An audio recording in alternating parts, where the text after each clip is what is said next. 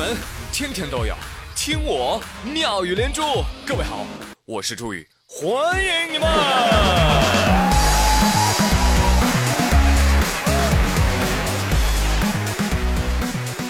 忽如一夜春风来，全球都在养青蛙。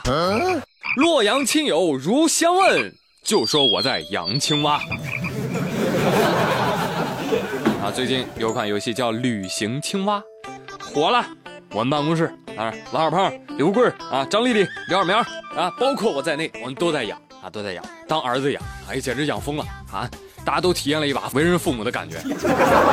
他在家时，你老搁家杵着干啥？这房间也不收拾，你这是乱的。多出去，多出去走走，找找你朋友。这玩意儿一出去，妈妈的宝贝儿啊，我的崽儿啊，外面有没有被欺负呀？儿行千里母担忧啊，崽儿啊，妈妈错了，妈妈再也不想让你出去了。啊，期待着他回来啊，带回旅行的照片，再带点当地的特产。非常的不幸，听说你们的崽儿被抓了。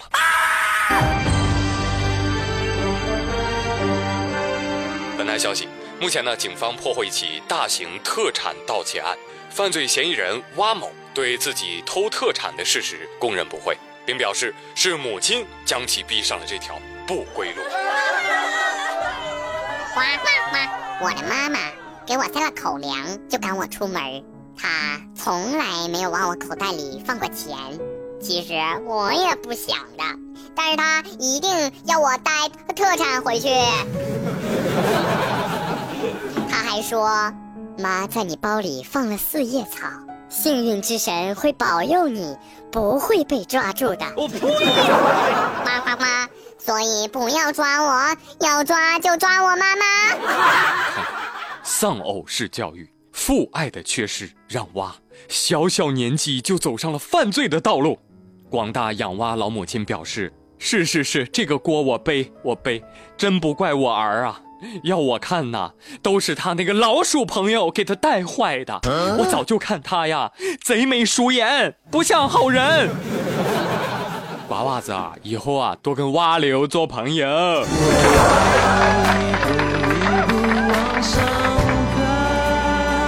真的是哈，养蛙方知父母恩，喂蛙吃，喂蛙狂，喂蛙哐哐撞大墙。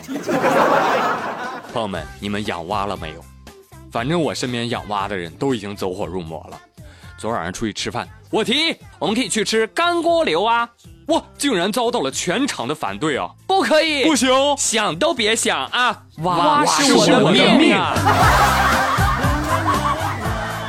好好好好，你我跟你说，你们啊也就嘴上说说啊，等哪天你你回到家了，你一看到哇床上趴着一只绿色的大青蛙，你肯定会嗷一声跑出去找人的，你信不信嘛？哈。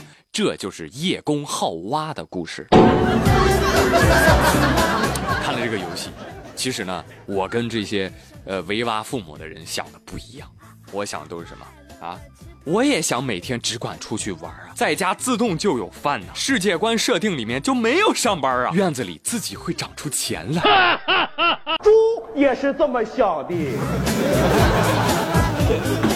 人不如蛙呀。为什么没人来养我呢？啊，在此我提供一个新思路，考虑一下，养养我呀，是不是？我也可以每天汇报我干些啥了，给你们发明信片呀。真的，考虑考虑呀。我还怪可爱的呢，有的时候真的。好了好了，不说蛙了啊。呃，友情提示啊，你们这些养青蛙的朋友们啊，你们难道忘了大明湖畔的云养猫吗？喜猫的朋友看过来啊，这里需要你哦。近日，江苏常熟新庄派出所喵声一片，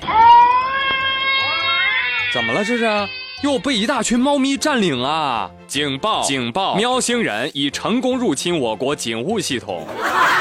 去去去，瞎起什么哄啊？怎么回事呢？就是最近啊，这个常熟民警啊破获了一起盗窃案件啊。这个窃贼啊是猫贩子，偷了六十九只猫咪，都关在笼子里啊。然后警方呢就抓获了这群小贼，而且救出了六十九只猫咪。但是呢，这猫咪数量太多了，是吧？没有机构接收，又没有失主来认领，那怎么办呢？派出所叔叔啊，心地善良啊，就想着要要不要不我们先养着吧啊，养着啊。于是他们就自己花钱 筹备了猫笼子、猫粮啊，把它们放在里面临时的看管。但是眼看着呀，哎呀呀，养不起了，六十九只嗷嗷待哺的大猫咪呀！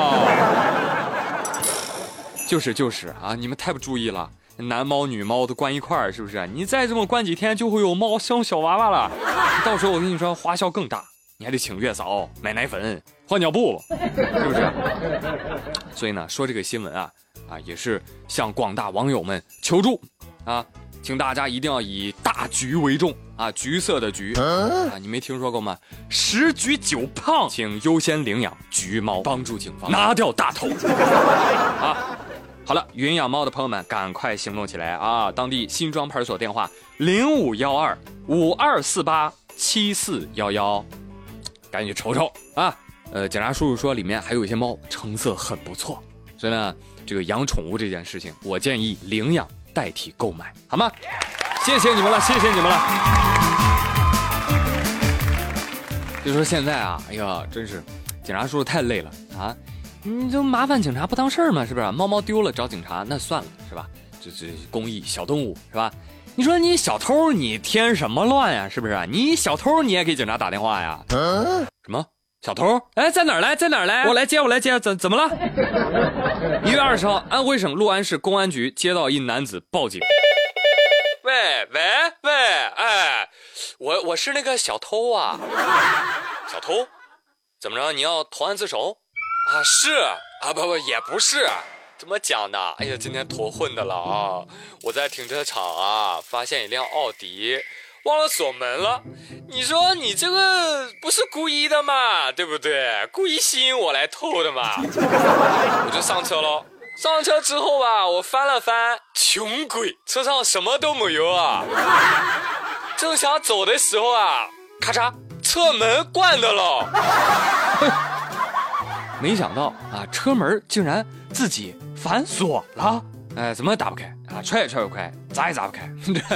万般无奈啊！小偷在里面待了十几二十分钟，啊，感觉空气不太好，怎么办？哎呦，还是保命要紧啊！所以我就给您打了电话了，警察同志啊，快来救救我！哎呀，忍不住笑出了猪叫声。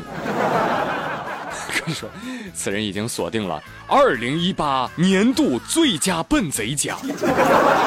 大哥呀，你这智商啊，基本上也就告别自行车了。小偷说：“你别说了，我自己也觉得你你好尴尬呀。”但但是朋友们，你你再回过来想一想，你他如果被车反锁了，你说他还能干什么呢？对吧？车上有没有什么尖锐的物体可以砸车窗跑？他又没有穿高跟鞋，是吧？你永远也不知道啊，这有可能是小偷内心斗争了多久才做出的极致操作。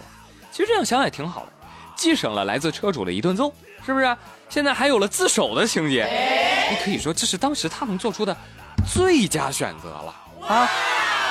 至于车呢，我觉得你就不要骗我买奥迪了，行不行？你就死了这条心吧啊！我是不会上当的，至少呢，我手头的这个宾利啊，还能开几年。好了，朋友们，今天的妙语连珠就说到这里。我是朱宇，谢谢您的关注和收听哦，明天再会喽，拜拜。